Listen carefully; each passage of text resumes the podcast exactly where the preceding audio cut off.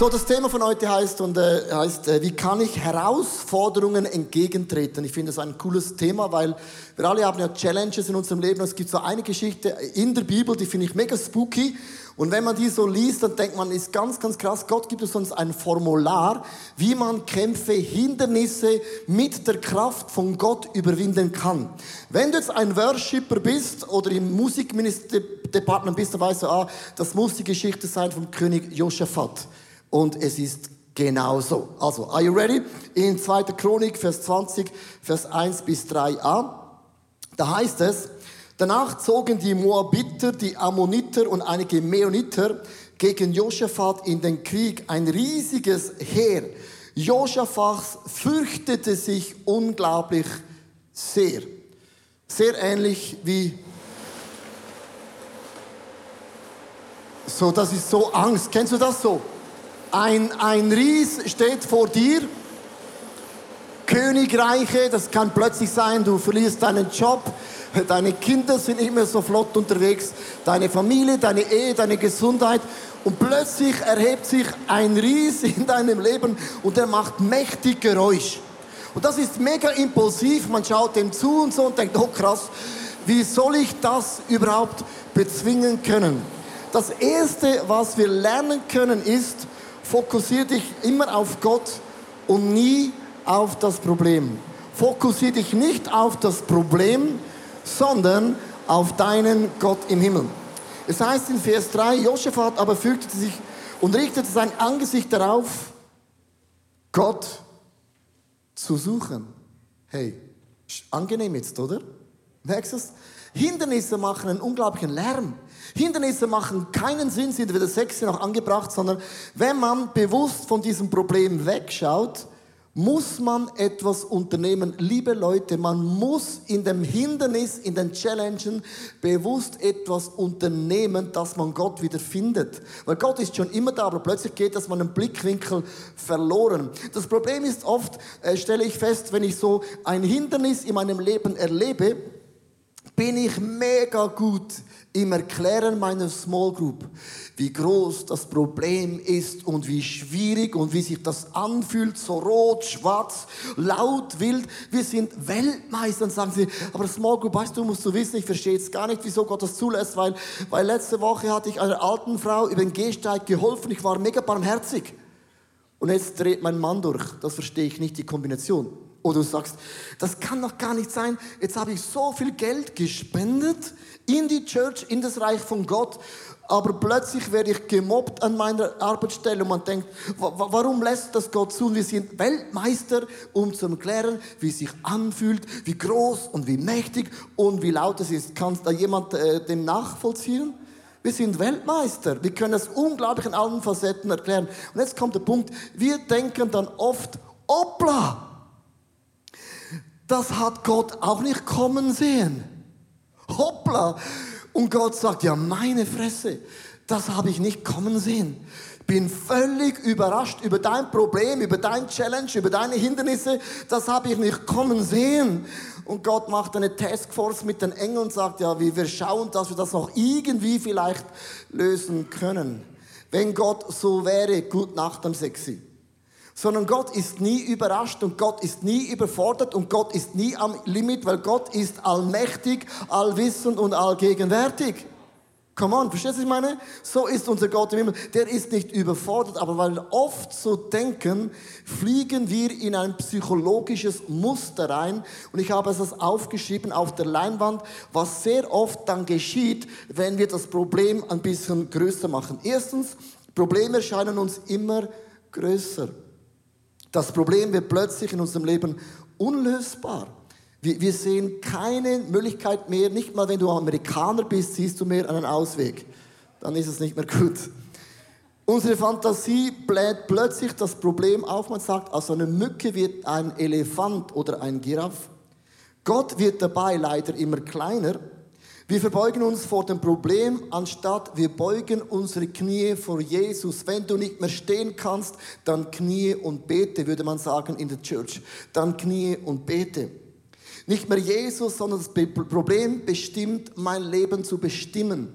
Und hier ist der Punkt, als Josaphat das hörte, dass Armeen, die groß und mächtig sind, und das ist symbolisch in deinem Leben, eine Krankheit, ein, eine Not in deinen Kindern, vielleicht bei deiner Frau, bei deinem Mann, in deiner Group, das ist ganz konkret eine Situation, dass du auch erlebst.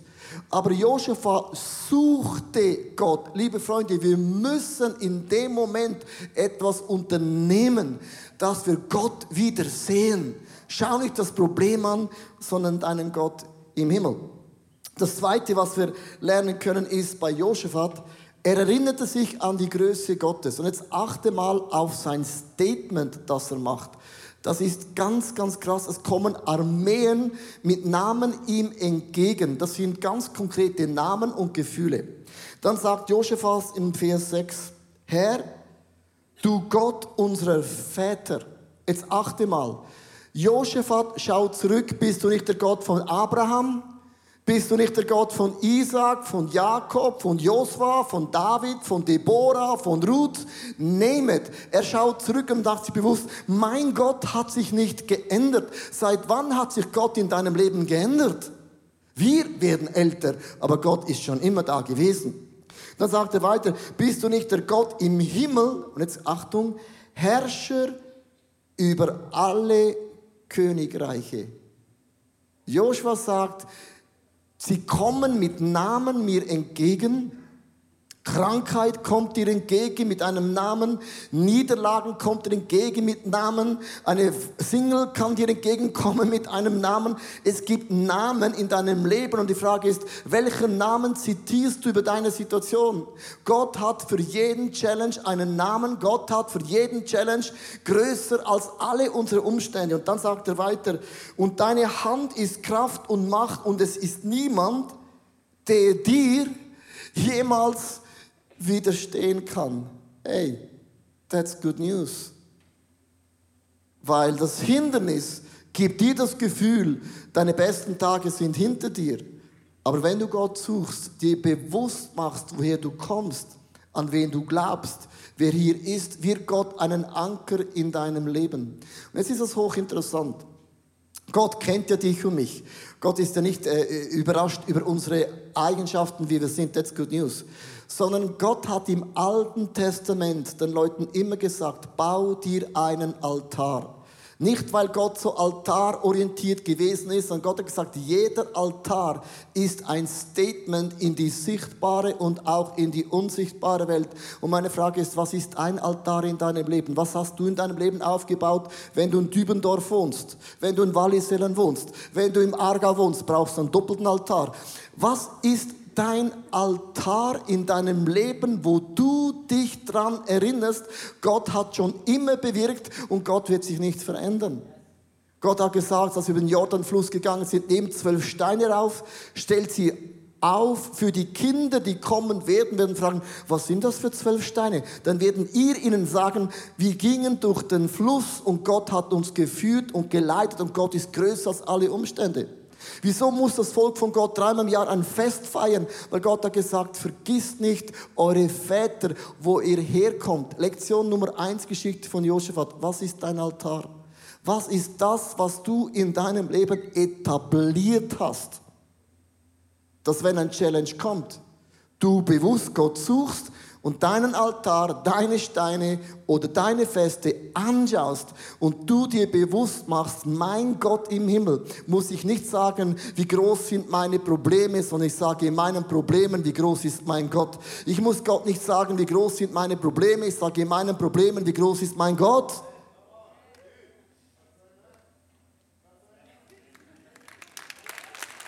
Statement. Versteht ihr? Was brauchst du für einen Altar? Warum brauchen wir einen Altar? Ganz einfach, im Vers 12 und das achte Mal, was Josef sagt. Denn in uns ist keine Kraft gegen dieses große Heer, das gegen uns kommt.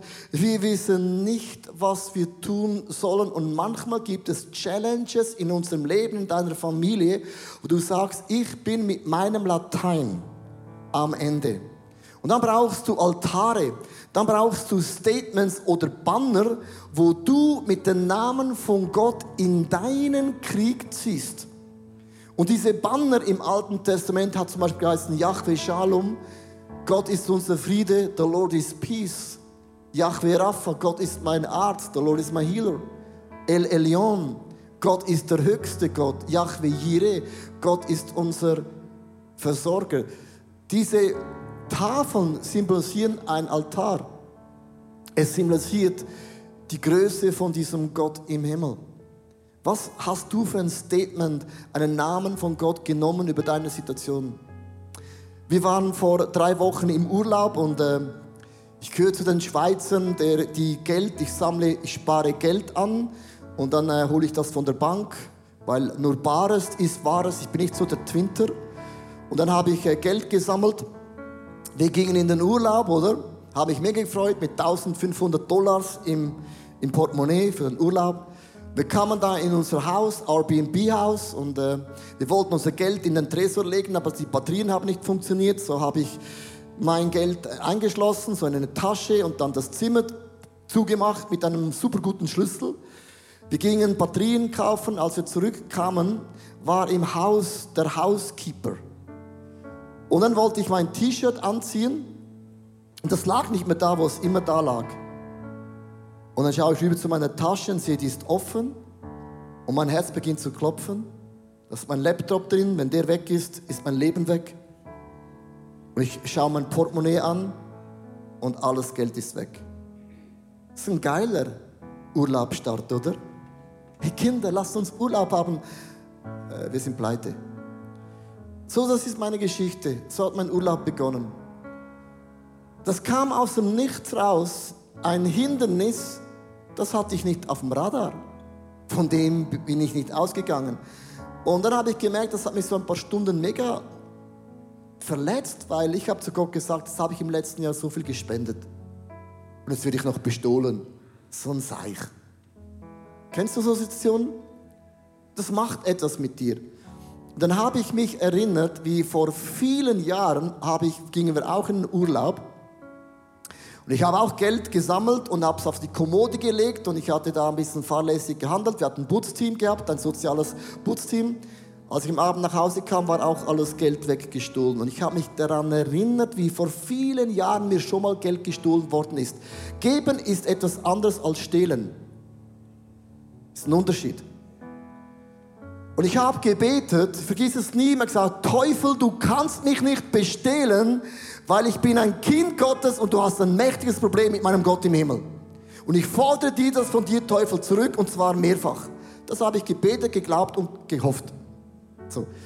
Wir gingen am Sonntag nach dem ersten Celebra letzten Celebration gingen wir in den Urlaub. Wir haben in Genf einen Halt gemacht. Ein Freund hat in Genf gewohnt. Wir kamen da hinein.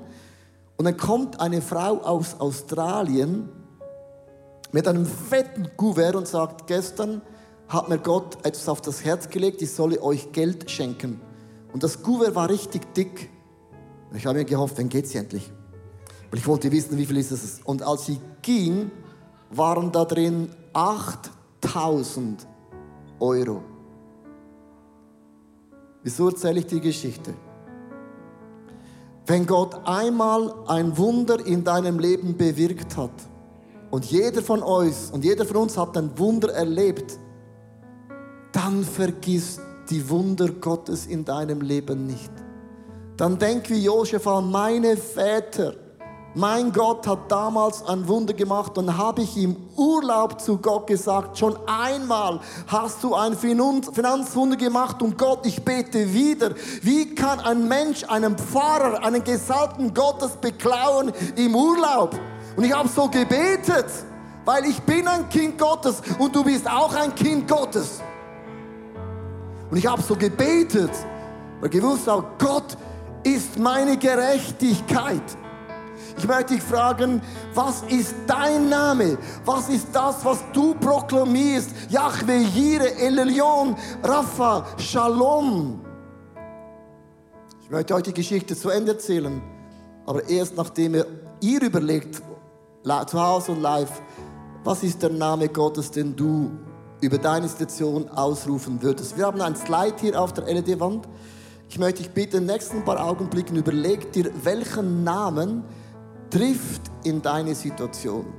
Welchen Namen würdest du auf dein Plakat schreiben? Welchen Namen würdest du gegen diesen Riesen ankämpfen? Also, hier sind Namen. Ich möchte euch bitten, für eine Minute, dass du überlegst, welchen Namen tüpft meine Situation.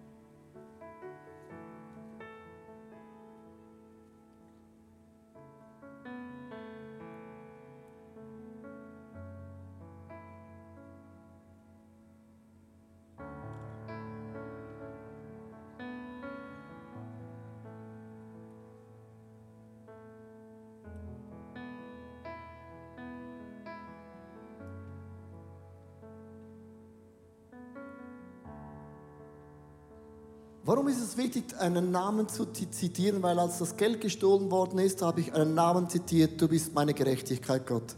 Ich lasse mich nicht bestehlen, das kommt überhaupt nicht in die Tüte. Ich bin ein Schweizer und das macht man nicht. Das macht man nicht. Bei uns heißt, stehlen ist nicht erwünscht. In Deutschland heißt, stehlen ist verboten, bei uns ist das nicht erwünscht. Ist das Gleiche. Das macht man nicht. Und ich habe den Namen Gottes über meine Situation ausgerufen. Ich möchte euch jetzt bitten, nimm diesen Namen, du wirst ihn noch heute brauchen für die Message. Aber es heißt in Vers 15 bis 17, wo Gott zu Josaphat und dem ganzen Volk einen unglaublichen coolen Vers mitgibt. So spricht der Herr Gottes zu euch. Habt keine Angst und verliert nicht den Mut angesichts diesen riesigen Heeres, denn nicht ihr kämpft diesen Kampf, sondern Gott. That's good news. Doch ihr werdet diese Schlacht nicht kämpfen müssen. Geht in Stellung, dann verhaltet euch still und seht, wie der Herr siegt. Und jetzt nimm diesen Bibelvers und nimm das Du rein. Mach diesen Vers für dich persönlich. So spricht der Herr zu dir, zu dir. Hab keine Angst und verliere nicht den Mut angesichts dieses riesigen Heeres, denn nicht du kämpfst. Du kämpfst nicht diesen Kampf, sondern Gott. Doch du wirst diese Schlacht nicht kämpfen müssen. Good News. Geht in Stellung und dann verhalte dich still und sehe, wie der Herr siegt. Also, in jedem Motivationscoaching werden Leute dir fünf Dinge sagen, was du machen kannst, um deine Probleme zu gewinnen. Gott sagt, kämpf nicht. Ich kämpfe an deiner Stelle. Weißt du warum? Weil Gott gewinnt immer. Gott siegt immer. Gottes Hand ist so mächtig und so gigantisch stark. Also, zurück zu meiner Geschichte. Wie hat das geendet? Ich habe gebetet in meinem Urlaub. Teufel, du hast einen falschen Mann bestohlen. Ich bin ein Kind Gottes und ich bin ein Schweizer und ich fordere dieses Geld zurück. Amen. Und weißt du, was ich dann gemacht habe? Nichts. Ich habe nichts gemacht. War gespannt, wie macht Gott das Wunder. Nach einer Woche fragt mich meine Frau, Warum fragen wir nicht die Versicherung? Sagt sie, ja, wir haben keine Quittung, ich habe es gespart, wir können ja einfach eine Zahl sagen. Sagt, ja, lasst uns das versuchen. Sie nahm das Telefon, Smartphone mit WhatsApp gratis, angerufen. Und dann sagt die Versicherung, kein Problem, wir bezahlen auch das Geld zurück. Und wir, äh, Quittung? Nein, ist okay. Also, ich bin schon lange unterwegs in der Schweiz. Dann habe ich gedacht, das ist ein Witz. Und als ich nach Hause kam, war das Geld frisch und völlig überwiesen, plus einen Teil, wie nennt man das? Der Selbstbehalt haben sie abbezogen. Dann war ich ein bisschen enttäuscht über den Selbstbehalt. Weil für das habe ich, ich habe gebetet für alles. So. Habe ich sogar gesagt, das Wunder ist noch nicht fertig, so geht es nicht. Weil wenn du genau bist, bin ich auch genau. Einen Tag später liegt in meinem Briefkasten ein Kuvert. Kuvert, das ist so etwas, ein Kuvert, mit dem Betrag exakt drin, der das Selbstbehalt gekostet hatte. Und ich hatte alles auf den Schweizer Franken Punkt zurückbekommen.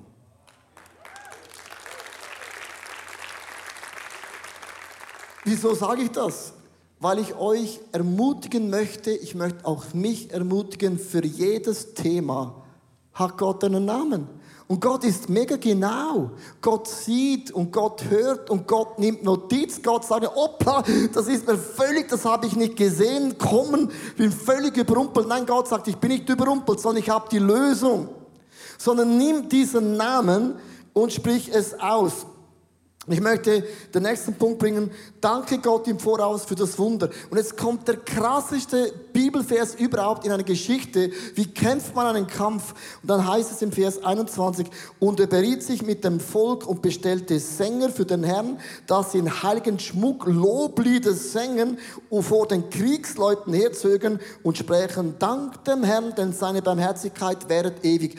Sie haben die Worshipper, die Bannerträger vorausgeschickt und gesagt, singt ein bisschen Kumbaya, der Lord. Und so werden wir gewinnen. Also wenn du jemand sagst, ich habe ein Problem, ich halte meine Hände hoch und ich beginne zu worship und so gewinnt man Schlachten, dann sagen Leute dir, ist alles okay mit dir oder müssen wir auch etwas unternehmen? In der Geschichte sagt Gott, wenn wir den Namen Gottes anrufen, dann zittert die Hölle.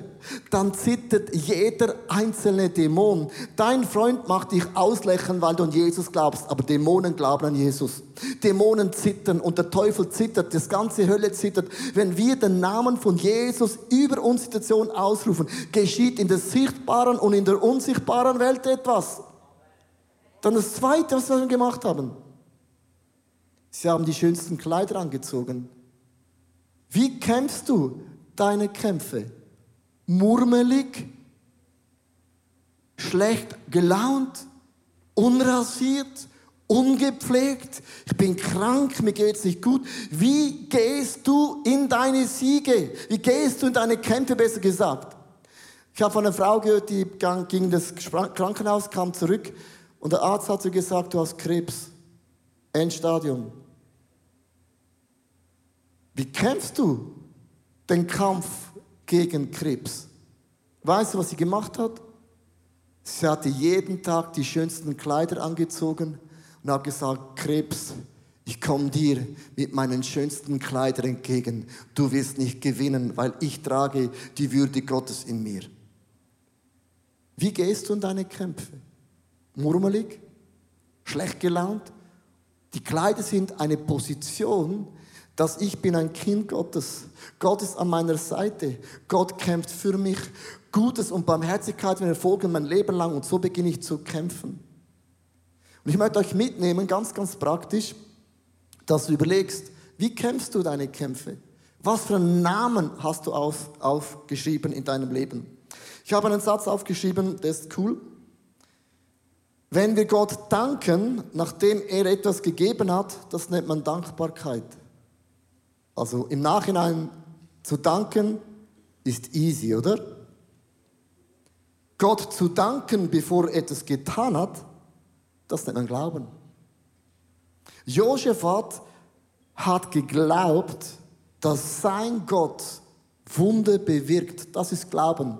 Dankbarkeit ist das Resultat gesehen. Glauben heißt, ich weiß, mein Gott wird es ganz konkret bewirken. Ich möchte die Worship Band bitten, mit uns ein Lied zu singen, wo es darum geht, wenn wir den Namen von Jesus ausrufen in unserem Leben, dann geschehen ganz, ganz große Wunder. Die Worship Band ist irgendwo, im Nirgendwo, aber die kommen jetzt genau. Die waren, glaube ich, irgendwie noch die Hände desinfizieren. Genau. Ähm, ich möchte jetzt einfach bitten, nimm jetzt den Namen nach vorne. Welchen Namen hast du jetzt heute Morgen definiert? Das ist mir mega wichtig, diesen Namen brauchst du noch. Und wir werden nachher mit diesem Namen nennen und werden es aussprechen zusammen. Und du wirst heute Morgen erleben, wie Wunder in deinem Leben geschehen. Sprech den Namen Jesu aus. Speak the name of Jesus. Lass uns dieses Lied hören als ein Statement. Ich gehe mit erhobenen Händen in meinem Krieg voraus. Und ich bete meinen Gott an mit schönen Kleidern, weil ich weiß, mein Gott siegt und mein Gott